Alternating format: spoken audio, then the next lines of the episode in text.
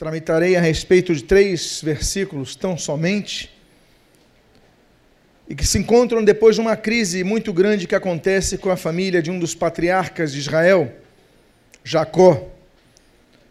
Jacó tinha tido uma grande vitória com o apaziguamento das relações com seu irmão Esaú. Irmão este que foi usado no momento de crise. Jacó, ao invés de ter complacência do seu irmão que estava com fome, e quem já passou por fome sabe o que a fome é capaz de fazer, a fome leva pessoas ao desespero, a fome leva pessoas a roubarem, a fome leva pessoas a matarem, a fome leva pessoas à loucura. E o irmão de Jacó estava com muita fome. E Jacó então faz uma se aproveita disso, em troco da primogenitura, oferece comida a seu irmão. Nem irmão faria isso, mas ele faz. Ele se aproveita da fraqueza. Jacó então é um homem que apesar de ser um patriarca, é um homem que tem um caráter duvidoso. É um aproveitador. É uma pessoa que se aproveita e engana o seu pai, quando seu pai já está cego, não consegue ver quem é o filho, ele engana o seu pai. Então Jacó, apesar de toda a sua força e todo o respeito que nós temos, é um homem que tinha um caráter duvidoso. Jacó então vai colher isso em vida. O capítulo 34 de Gênesis é um dos capítulos perturbadores, porque nós vemos que acontece um grande drama nesta colheita em vida de Jacó. A sua filha, Diná, é estuprada. Ela estava passando para ver amigas, parentes, quando um homem chamado Siquém vê ela no caminho, vai até ela e a violenta. Essa notícia chega a Jacó. Jacó fica triste, Jacó já tem idade. Mas Jacó prefere não fazer nada porque os siquemitas eram fortes. Ele tinha receio de haver uma reação e uma ação e nesta ação haver uma reação negativa. E a tristeza de Jacó aumenta quando ele então vê que os seus dois filhos, dois seus filhos vão e vingam e matam não apenas Siquém, mas matam toda a família e todos os homens daquela família. E o capítulo 4 é um capítulo que traz então manchas de sangue, de tristeza e de sofrimento. Esse é o contexto. E nesse contexto, nós começamos a ver, no capítulo 35, versículo 1, o seguinte: E disse Deus a Jacó. Eu coloquei o termo em hebraico, Yaakov, que significa enganador, suplantador, aproveitador. Esta é a tradução do nome de Jacó. Deus disse a Jacó, Deus falou com Jacó, Deus falou com o suplantador, Deus falou com o enganador, Deus falou com o aproveitador. A primeira coisa que nós devemos extrair dessa pequena porção que nós devemos de trabalhar, são três versículos apenas, é que Deus, ele fala com os pecadores. Deus, ele fala com as pessoas que andam no erro. Deus ele dá oportunidades a você que está numa vida de pecado. Muitas pessoas elas procuram se esconder de Deus. Elas procuram se esconder de um contato e um relacionamento com Deus, porque falharam. Elas têm vivido em pecado, sabem disso. Estão amaziadas, roubam os seus chefes, murmuram, adulteram, vivem uma vida completamente errada. Mas Deus é um Deus que se aproxima do pecador e lhe estende a mão oferecendo perdão. Deus é um Deus que se oferece ao pecador, lhe estende a mão oferecendo resgate, oferecendo salvação, porque se não fosse isso, nenhum de nós seríamos salvos. E no texto áureo da Bíblia diz: Porque Deus amou o mundo de tal maneira. O amor parte de Deus. O oferecimento da graça parte de Deus. O oferecimento do resgate parte de Deus. E Deus então estende a sua mão a um suplantador, a um enganador, a um pecador. Talvez você esteja ouvindo essa mensagem e diga: Eu não mereço ser salvo. Eu quero dizer a você: nem eu, nem ninguém aqui merecem ser salvos. Mas Deus disse a Jacó: mas Deus diz a você, mas Deus fala com você. Deus te trouxe nessa noite para falar com você, para trazer um recado à sua vida. E o texto diz assim: Disse Deus a Jacó: Levanta-te. A pessoa, quando peca, ela traz sobre si um peso, ela tem consciência. O Espírito Santo ele fala sobre o peso da pessoa, o Espírito Santo fala sobre o pecado da pessoa, o Espírito Santo fala sobre o erro da pessoa. E esse peso se avoluma, porque a pessoa continua pecando, a pessoa continua falhando, a pessoa continua, e esse peso vai ficando um, muito, um fardo muito pesado para carregar, e a pessoa não consegue. E essa pessoa daqui a pouco está prostrada, envergonhada, ela não quer mais sair do lugar, ela não quer mais ter um relacionamento com Deus, ela evita. E eu digo para você, a mensagem de hoje é uma mensagem para levantar a sua vida, porque Deus ele olha para Jacó e fala: "Levanta-te, Jacó". Jacó estava deprimido. Uma filha foi estuprada. Dois filhos assassinaram toda uma cidade. Ele sabia que viria reação, podiam acabar com toda a sua família. Ele estava preocupado. E para Deus falar, levanta-te, é porque ele estava deitado, e não vejo apenas Jacó deitado fisicamente, eu não vejo apenas Jacó deitado na sua cama, eu vejo Jacó deitado no seu espírito, na sua alma. Eu vejo Jacó prostrado, eu vejo Jacó desanimado, eu vejo Jacó deprimido, eu vejo Jacó triste, eu vejo Jacó desesperançado, eu vejo Jacó é, desestruturado. E talvez seja o caso de alguns que estão aqui. Talvez seja o caso de você que vê esse local que você está prostrado, que você está caído, que você está desanimado por algo que você fez.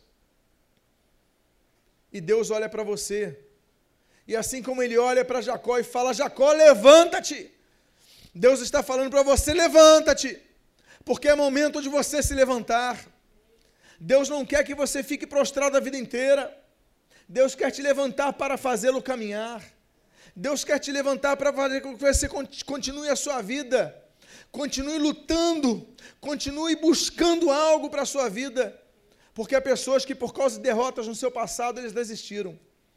Alguns desistiram do emprego, alguns desistiram da carreira, alguns desistiram de ter uma família, alguns desistiram de um sonho, muitas vezes por falta de uma, uma palavra de apoio, e muitas vezes por causa de uma palavra de derrota.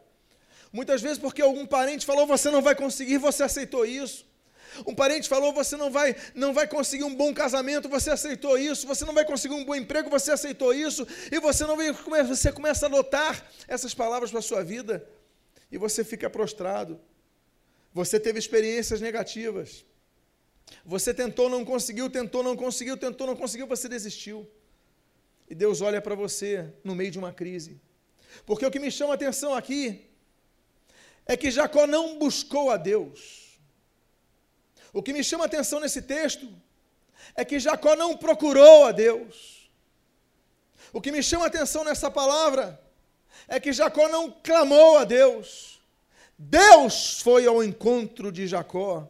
Deus foi ao encontro daquele que estava caído. Deus foi ao encontro daquele que estava desanimado. E esse Deus é o mesmo Deus que está presente hoje aqui. Esse Deus é o mesmo Deus que vai ao encontro das suas necessidades. Você que está cansado, você que está abatido, você que está deprimido, você que está desanimado. Deus diz para você: levanta-te. Porque Deus não quer te ver deitado, nem quer te ver desanimado. Diga à pessoa que está do seu lado: Deus te diz para você se levantar de onde você estiver.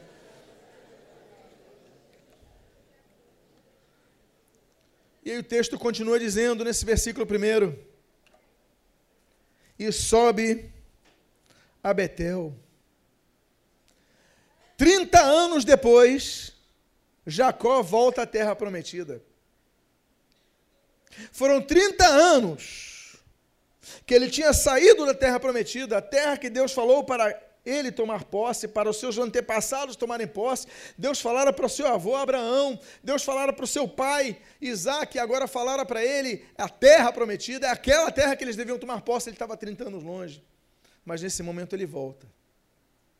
30 anos depois, Deus traz uma direção, porque quando Deus diz a pessoa levantar-se, é porque Deus tem uma missão para essa vida. O processo de Deus, a propedêutica divina, a metodologia que Deus tra trabalha com cada um dos seus filhos, é a de restauração para dar-lhe uma missão. Ele diz: levanta-te e sobe a Betel. É momento de restaurar-se para buscar atingir o seu objetivo. A palavra Beit El, Betel, El é Deus, e Beit é casa.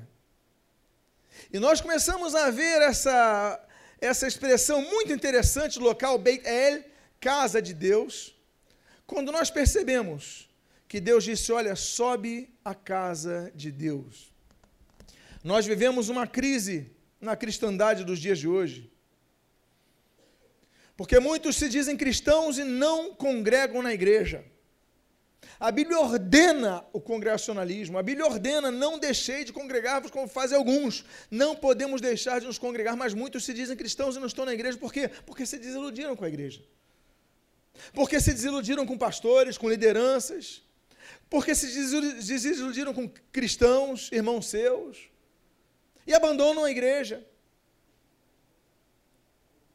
Essas pessoas é como se se desiludissem no casamento e saíssem de casa. Porque nós vivemos crise no casamento assim.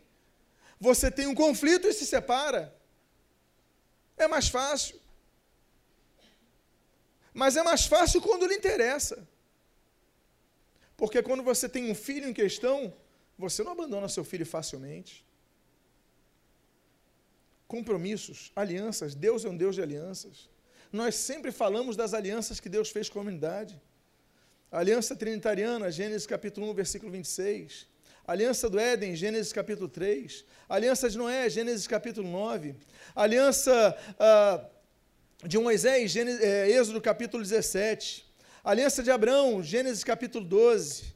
Aliança de Davi, segundo Reis capítulo 7. Várias alianças Deus faz com a humanidade. A nova aliança, como nós vemos ali em 2 Coríntios capítulo 3, versículo 6. Deus é um Deus que promove alianças, Deus é um Deus que trabalha alianças, Deus é um Deus que relacionamento com a, se relaciona com a humanidade com, a, com alianças. E nós somos pessoas que quebramos alianças. Deus ele diz em Malaquias capítulo 2 que Deus é um Deus que é testemunha. Malaquias 3, Deus é um Deus que testemunha a aliança do casamento. Até no casamento Deus é aliança. Faz aliança e percebe aliança e valoriza aliança e nós somos um povo que despreza a aliança. Aí nós largamos a igreja. Aí nós ficamos cristãos que ficam em casa.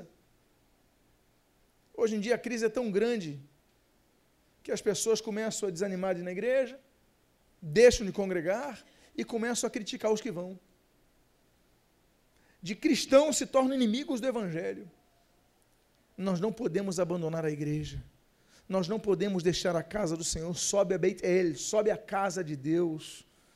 Esta é a casa de Deus. Não pode deixar de se congregar. Ah, eu sou da igreja batista, se congrega na igreja batista. Sou da Assembleia de Deus, congrega na Assembleia de Deus. Sou da igreja presbiteriana, congrega na presbiteriana. Sou da metodista, congrega na metodista. Mas não deixa de se congregar, como fazem alguns. Você tem que se congregar, tem que criar raízes. Há cristãos que ficam de igreja em igreja, nós devemos entender que nós somos como árvores plantadas. Se você colocar uma planta num vaso, você tirar ele e colocar no outro vaso, você tirar ele e colocar no outro vaso, essa, essa planta vai desenvolver algum dia? Nunca vai desenvolver. Ela vai crescer mirrada. Nós devemos estar em locais onde nós não apenas tenhamos o aprendizado da Bíblia, a palavra de Deus, mas nós possamos crescer e desenvolver frutos, desenvolver relacionamentos, desenvolver amizades, nos unirmos. E um soma com o outro e as coisas vão crescendo, nós vamos ficando mais fortes. Mas não, nós temos essa crise, não podemos deixar de nos congregar. Sobe a Betel, Betel, sobe a Betel, sobe a casa de Deus. Não deixe de estar na casa de Deus. E o texto da palavra de Deus não diz apenas para subir a Betel. A Bíblia diz: e habita ali. Habitar é fazer esse local a sua casa. Habitar é fazer esse local um local de relacionamento. É um local de amizade. Não existe local melhor para você desenvolver amizade do que na igreja. É um local onde você tem que se integrar. Nós devemos quebrar aquele conceito medieval, onde as pessoas iam às missas ou aos cultos protestantes e apenas ouviam e acabavam o horário e iam para casa. Não. Igreja é relacionamento, é integração, é amizade. Igreja é desenvolvimento de dons. E um canta, outro toca, e daqui a pouco nós formamos uma orquestra, um coral. E outro dá aula para as crianças, e outro trabalha no som, e outro trabalha em introdutoria, e estão todos trabalhando. Mas o problema é que muitos confundem igreja com auditório. Porque auditório é o local onde você ouve. Auditório, onde você está ali no áudio. Você está apenas ouvindo. Mas igreja não é auditório, nem pode ser auditório. Nós temos que trabalhar a igreja como uma eclesia, assembleia dos chamados, pessoas que têm responsabilidades. Foram chamados para quê? Para uma missão. Temos uma missão conjunta. Temos uma tarefa conjunta. Então, meus amados irmãos, devemos habitar em Betel. Mas o texto continua dizendo o seguinte: E faze ali um altar ao Deus que te apareceu. Existem vários altares que foram levantados, segundo a Bíblia Sagrada. Existe o altar de Noé, Gênesis capítulo 8. Existe o altar de Abraão, Gênesis capítulo de número 12. Existe esse altar, o altar uh, de Jacó, Gênesis capítulo 35. Existe o altar de Noé, Gênesis de, de Moisés, Êxodo capítulo 17. Existe o altar de, de Josué, Josué capítulo 8. Existe o altar de Gideão, Ju, é, Juízes capítulo número 6. Existe o altar de Saul, 1 Samuel capítulo 7. Existe o altar de Davi, 2 Samuel capítulo 14. Existe o altar, existem vários altares, meus amados. A Bíblia traz vários altares que são levantados para Deus. Mas e o teu altar tem sido levantado para Deus? Porque altar é local de adoração, altar é local de entrega, altar é local de substituição. Onde está o teu altar? O teu altar não é apenas um altar físico, não é apenas um altar onde você acende a fogueira e oferece o sacrifício. O altar que tem que estar no nosso coração tem que estar aceso. Há pessoas que não têm altar, têm um memorial do altar. Já tiveram o altar aceso, mas o altar está apagado e o fogo deve permanecer continuamente aceso no altar. Significa que o fogo do Espírito tem que estar em nosso coração ardente. Nós devemos sentir frequentemente a presença do Espírito. O nosso problema é que esse sentimento ele vai esfriando e nós nos acostumamos. Aí nos tornamos religiosos. O nosso problema é que nós nos acostumamos a uma vida religiosa e a religião mata. A religião é um perigo. A religião é, é podre. Em nome da religião foram feitas cruzadas que dizimavam populações. Pessoas matam em nome de um Deus, de uma religião. Pessoas sequestram em nome de uma religião. Pessoas destroem vidas em nome de uma religião. Pessoas exploram vidas economicamente e, o pior, psicologicamente, em nome da religião. A religião é um problema, é um perigo. O que nós precisamos não é religião, o que nós precisamos é um encontro com Deus. É a presença de Deus no nosso coração, é o Espírito Santo aquecendo o nosso coração, para que aquele altar esteja em funcionamento. Porque Deus não quer apenas memoriais em nossas vidas.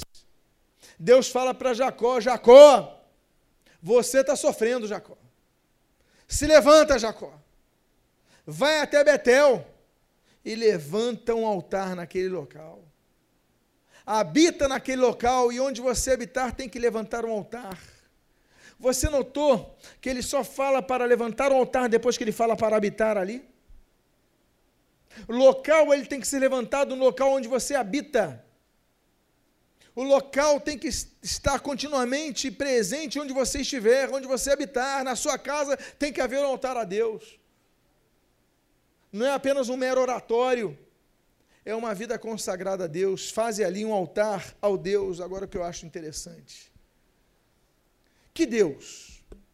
E Deus ali então explica: ao Deus que te. O que, que diz o texto? Ao Deus que te apareceu. O que nós precisamos é de experiências com Deus. Religiões? Há muitas. Igrejas? Há muitas. Cultos? Há muitos. Mas você pode frequentar todas as igrejas da face da terra. Você pode participar de todos os cultos de todas as igrejas da face da terra e ser capaz de nunca ter tido um encontro com Deus. E a minha pergunta é: e aí? Valeu a pena? O que nós precisamos é de buscar uma experiência com Deus. E essa experiência vai vir quando você abrir o teu coração e clamar a Deus. A Bíblia diz: Buscar-me-eis e me achareis quando me buscares de todo o vosso coração. É com coração que você tem que buscar a Deus. Você tem que buscar a Deus na sua casa. Você tem que buscar a Deus e clamar a Deus, e no teu quarto escuro e ali, e no teu quarto secreto e ali buscar a Deus. Tem que buscar a Deus nos cultos, sim. Tem que buscar a Deus na sua casa. Tem que buscar a Deus onde você habita, porque o altar que nós devemos levantar é o altar ao Deus que nos apareceu. É o Deus que se manifestou em nossas vidas. A chama no teu coração se apagou. Então busca a Deus, porque você precisa levantar um altar aceso ao Deus que te apareceu mais do que religião, você precisa de um encontro com Deus. O encontro com o divino, porque só esse encontro é capaz de mudar a sua vida, só esse encontro é capaz de transformar a sua vida. E o texto então continua dizendo, no versículo primeiro ainda: Quando fugias da presença de Esaú, teu irmão. Deus é um Deus que se lembra de detalhes de nossa vida. Deus é um Deus que se lembra de nossos momentos difíceis. Deus é um Deus que se lembra dos momentos de mais sofrimento, maior sofrimento que nós tivemos. Um processo de separação, de divórcio, quantos sofrimentos. Um momento de perda familiar, quantos sofrimentos um momento de desemprego, um momento de. E aí os momentos são variados. Aí você pensou que estava sozinho nesse momento. Mas Deus estava olhando tudo. E Deus está dizendo: Olha, eu me manifestei a ti quando você fugia do teu irmão. Eu me manifesto a você não é apenas quando vai tudo bem no culto mas eu manifesto a você quando você está sozinho no meio da tribulação. Eu estou ali, manifestando o meu poder a você. Deus então diz: Olha, levanta o altar ao Deus que te apareceu quando você estava passando por uma dificuldade. Deus não quer que você passe por uma dificuldade sozinho. E o texto continua no início do versículo 2. Eu prometi aos irmãos que não passarei dos três versículos desse capítulo. E a Bíblia diz: Então disse Jacó à sua família e a todos que com ele estavam: Lançai fora os deuses estranhos que há no vosso meio. Temos duas questões aqui. Uma questão é: que pai omisso era Jacó? Porque era um pai omisso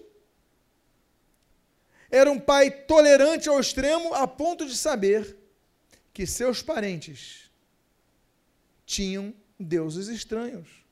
Ele já sabia. Deus não o revelou naquele momento. Ele já sabia que Raquel tinha deuses estranhos. Ele já sabia que seus parentes tinham ídolos. Mas ele ficava quieto. Ele permitia. O que é isso? Líderes omissos, pais omissos, amigos omissos, que sabem que há pecado na sua família, que há, sabem que há pecado entre os seus amigos e ficam quietos e ficam calados. Mas quando Deus fala a Jacó, levanta um altar. Jacó acorda. Ele olha para a família e fala: agora destruam, lançam fora esses ídolos, lancem fora essas questões que te atrapalham. É uma luta, amados irmãos. É uma luta, não é fácil você convencer, convencer parentes a lançarem fora as coisas que estão erradas, porque eles vão detestar a sua atitude, eles vão se levantar contra você, vai haver conflito entre parentes, mas a sua posição é essa: é dizer, lançai fora os deuses estranhos, lançai fora essas posturas que desagradam a Deus. Então nós vemos que quando Deus aparece a Jacó, quando Deus procura Jacó, quando Deus vai ao encontro a Jacó, quando Deus fala com Jacó, ele diz a Jacó: Olha, levanta o altar. E a primeira reação de Jacó não foi levantar o altar. A primeira reação de Jacó foi consertar as coisas em casa. Porque ele sabia, para que Deus aceitasse o sacrifício para ele, ele tinha que acertar as coisas em casa. Há coisas que você precisa acertar na sua vida.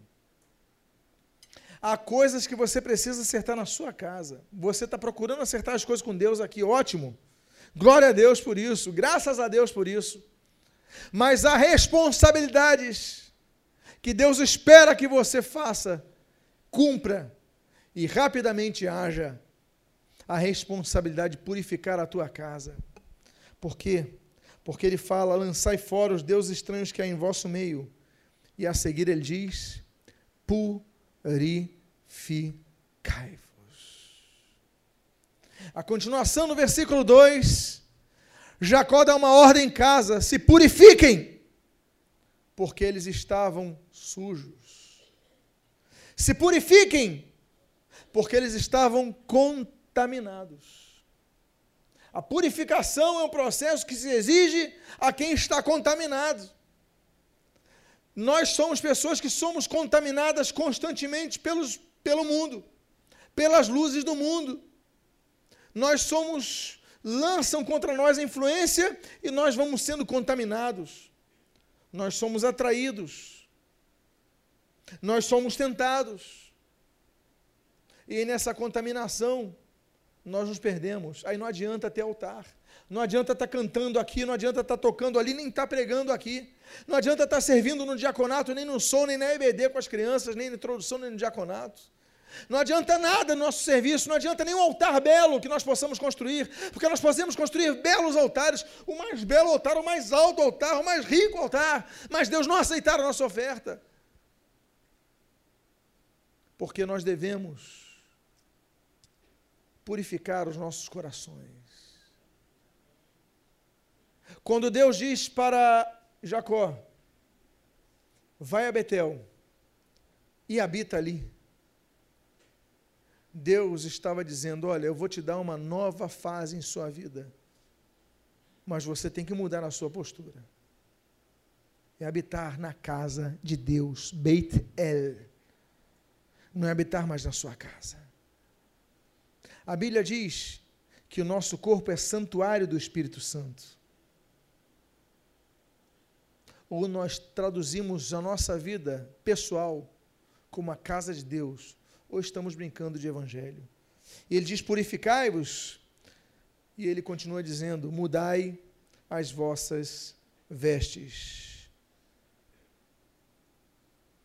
Mudar as vestes é porque as nossas vestes estão sujas? É porque as nossas vestes estão rotas? É porque as nossas vestes estão puídas? Lucas capítulo 24, nós lemos a ordem de Jesus: olha, esperai, esperai até que do alto sejais revestidos de poder, o que vai ser corroborado em Atos capítulo 1, versículo de número 8 esperai até que do alto sejam revestidos de poder. O que é revestidos? Revestidos, vestidos novamente, colocando uma nova veste. Nós precisamos ser revestidos pelo Espírito Santo de Deus. Essa é a veste que nós temos que ter. Temos que estar vestidos da presença do Espírito, senão o altar vai estar sem fogo. Temos que ter a presença do Espírito em nossas vidas. E como nós sabemos que temos a presença do Espírito? Nós sabemos pelo próprio Espírito de Deus que confirma nosso coração, e nós podemos saber pelos frutos que nós apresentamos. A árvore sendo boa, vai produzir frutos bons. Perguntaram a Jesus: Olha, como é que vão saber que nós somos teus discípulos? Ele falou: Olha, vós sereis conhecidos pelos vossos frutos. Pelos frutos vos conhecerão. Os frutos da presença do Espírito devem ser visíveis a todos. As pessoas têm que reconhecer que há luz em sua vida. As pessoas têm que reconhecer que há luz em nossas vidas. Porque quando o Espírito está em alguém, as pessoas percebem, porque é impossível que a treva não seja incomodada com a presença da luz. E o início do versículo 3, nós vemos o recado que Jacó dá à sua família. Depois que ele manda as pessoas despirem-se das suas vestes velhas para uma nova fase na vida. Isso nos lembra muito o batismo nas águas. Quando as pessoas emergem, as águas estão sendo sepultadas, quando emergem elas estão ali, e quando elas emergem, enfim, elas estão demonstrando que elas ressuscitaram para uma nova vida. Se espera uma nova postura, se espera um novo comportamento. Ele fala: olha, purifiquem-se, revistam-se. Mas ele diz assim: e agora que vocês se purificaram, que vocês se revestiram, levantemo-nos e subamos a Betel. Ele se transforma, olha as fases de Jacó. Jacó é um sujeito mau caráter, aproveitador, uma pessoa que quer se dar bem em cima do pai, cego, e do irmão faminto. Ele se aproveita. Mas Deus, Ele quando chama alguém para habitar na sua casa, Ele quer transformar essa vida. Esse homem agora, ele veste-se da responsabilidade. Ele já sofreu muito na vida, ele apanhou muito na vida. Já estamos no capítulo 35, ele apanhou, ele sofreu, ele está triste, ele está lá embaixo. E Deus agora fala: agora vamos começar a restaurar as coisas. Você que foi um péssimo filho, um péssimo irmão, vai ser um bom pai. Então, Jacó fala: Olha, agora eu vou assumir a veste, a minha veste nova. Pessoal, se purifiquem, filhos, se levantem, porque nós vamos todos a Betel. Deus quer que você, a partir de agora, não seja apenas uma pessoa que olhe para si, porque Jacó antigo era o homem que só olhava para si.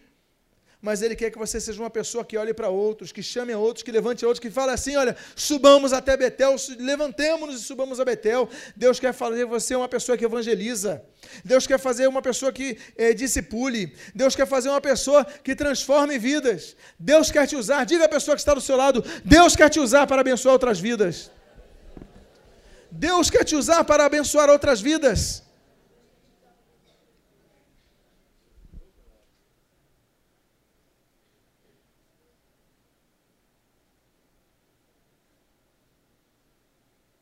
Deus quer te usar, não apenas para você, abre aspas, se dar bem, mas para você levar outras pessoas para Betel. A transformação de vida de Jacó é muito profunda.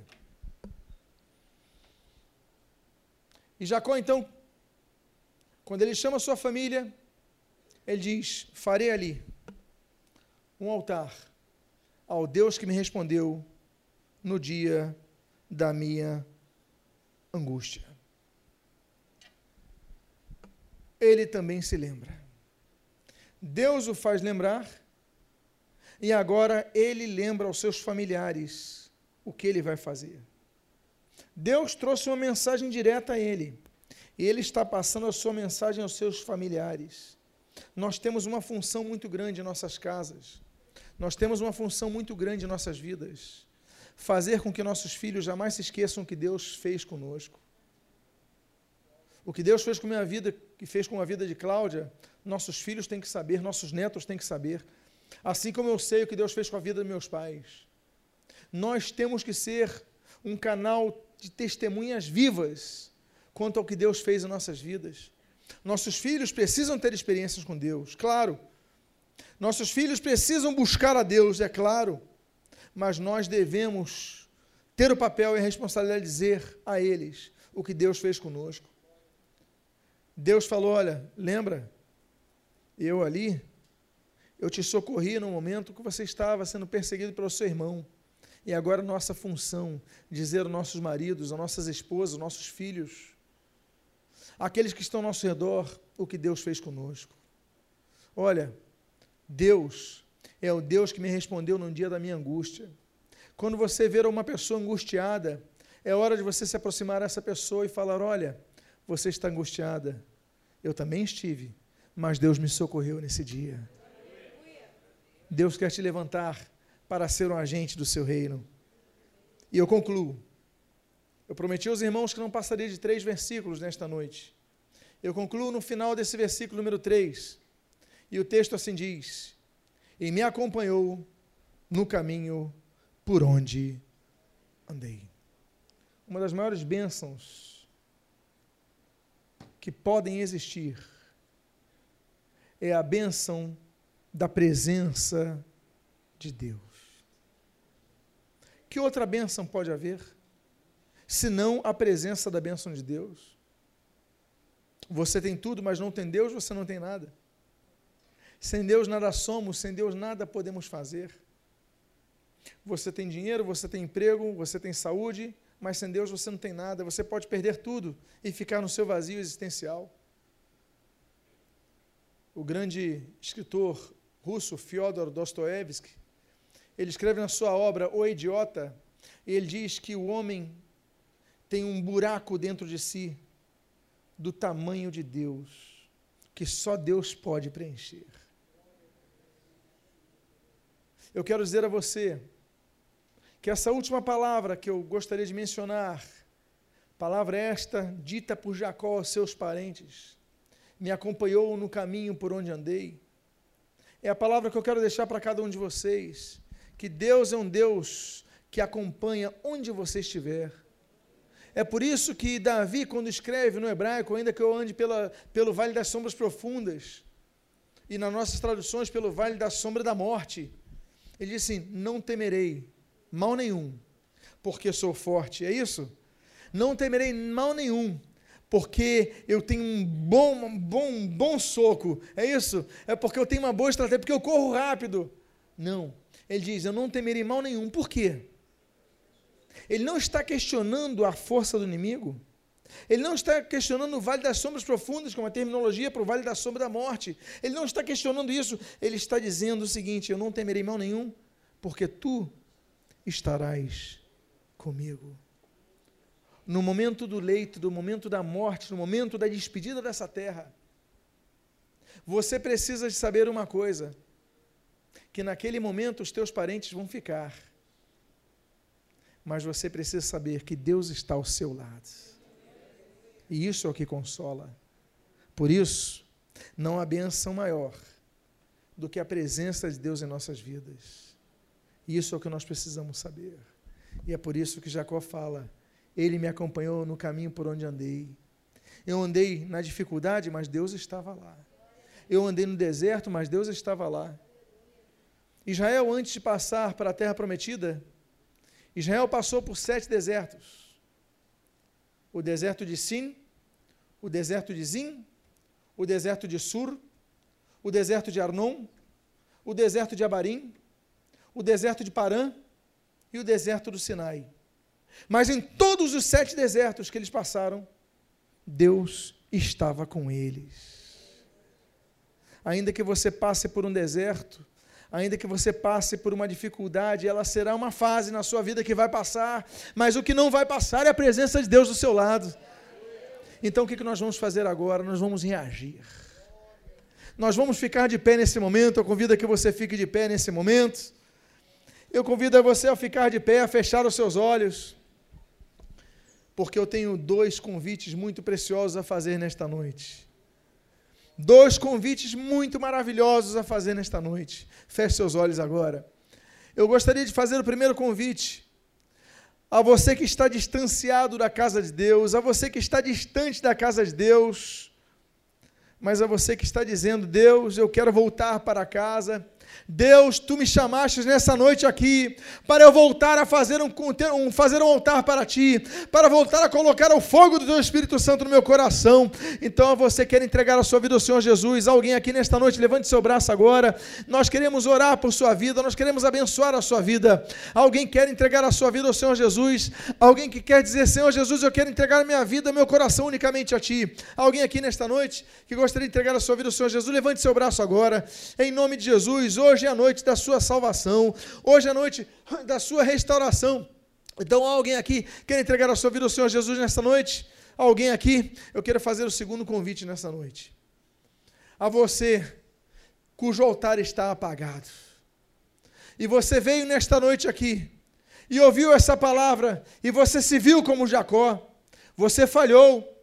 Você também começou a ver que algumas coisas ruins começaram a acontecer na sua vida Jacó vivia uma crise, mas Deus foi até ele, Deus falou com ele. Você vive uma crise, você vê esse local, mas Deus falou contigo, Deus foi ao teu encontro. Mas é momento de você agora mudar, você levantar o seu altar, mudar a sua postura. Então, se você é uma dessas pessoas, coloque a mão no seu coração agora, porque hoje é noite de conserto, hoje é noite de acerto, hoje é noite de restauração do altar. Há várias pessoas que colocaram as mãos nos seus corações, e neste momento eu creio creio que essa postura é uma postura de fé, uma postura de humildade, mas é uma postura que vai gerar mudança em sua vida. Várias pessoas com a mão nos seus corações. Eu quero fazer uma oração por vocês agora. E a igreja toda hora em conjunto. Pai amado, em nome de Jesus, nós oramos por cada irmão, cada irmã que colocou a mão em seu coração. Eles entendem que falharam contigo, eles entendem que estão passando uma fase difícil, eles estão vivendo uma fase de crise,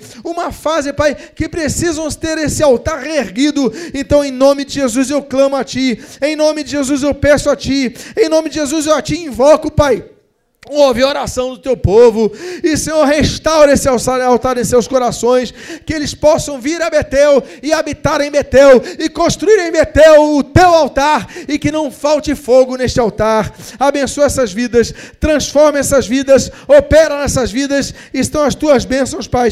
Que, Pai, que nós rogamos a Ti, nós oramos e nós te agradecemos em nome de Jesus. Amém e amém.